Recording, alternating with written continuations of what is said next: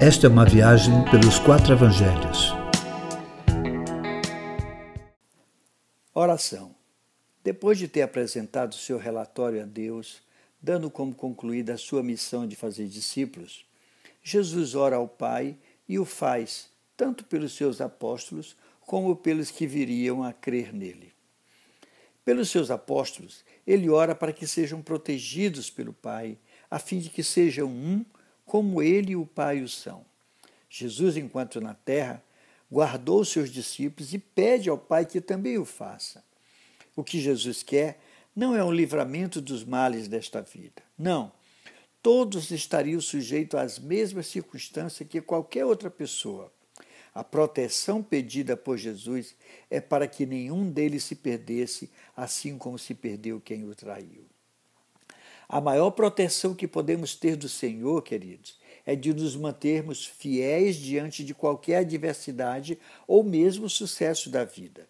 Os discípulos seriam perseguidos não por suas posições religiosas, intolerantes, inflexíveis ou mesmo fundamentalistas, mas sim porque teriam em si as palavras do Mestre, e quem vive tais palavras se torna tão diferente do modo de vida desse sistema que será perseguido. Ainda que sendo odiados pelo sistema, Jesus não pede que eles sejam tirados do mundo, mas sim que fossem guardados do mal instalado nele, e também que sejam santificados na verdade da sua palavra. Jesus ora também por aqueles que haveriam de crer na mensagem transmitida pelos apóstolos. Jesus orou por nós, meus irmãos. A tônica da oração de Jesus é ainda a mesma, que todos sejam um conforme a unidade entre ele e o Pai. Não é uma unidade institucional ou mesmo doutrinária. Não, isso provavelmente nunca acontecerá.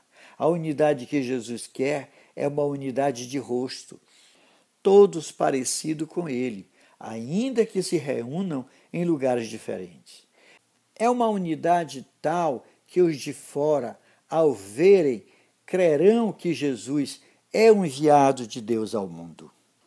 Meus irmãos, essa unidade só é possível porque Jesus entregou a nós a mesma glória que recebera do Pai.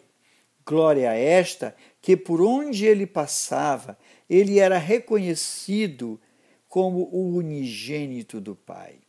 Queridos, a glória de Deus em nós não é um grito, nem qualquer estereótipo religioso, mas um jeito de viver que mostra Deus vivo em nós.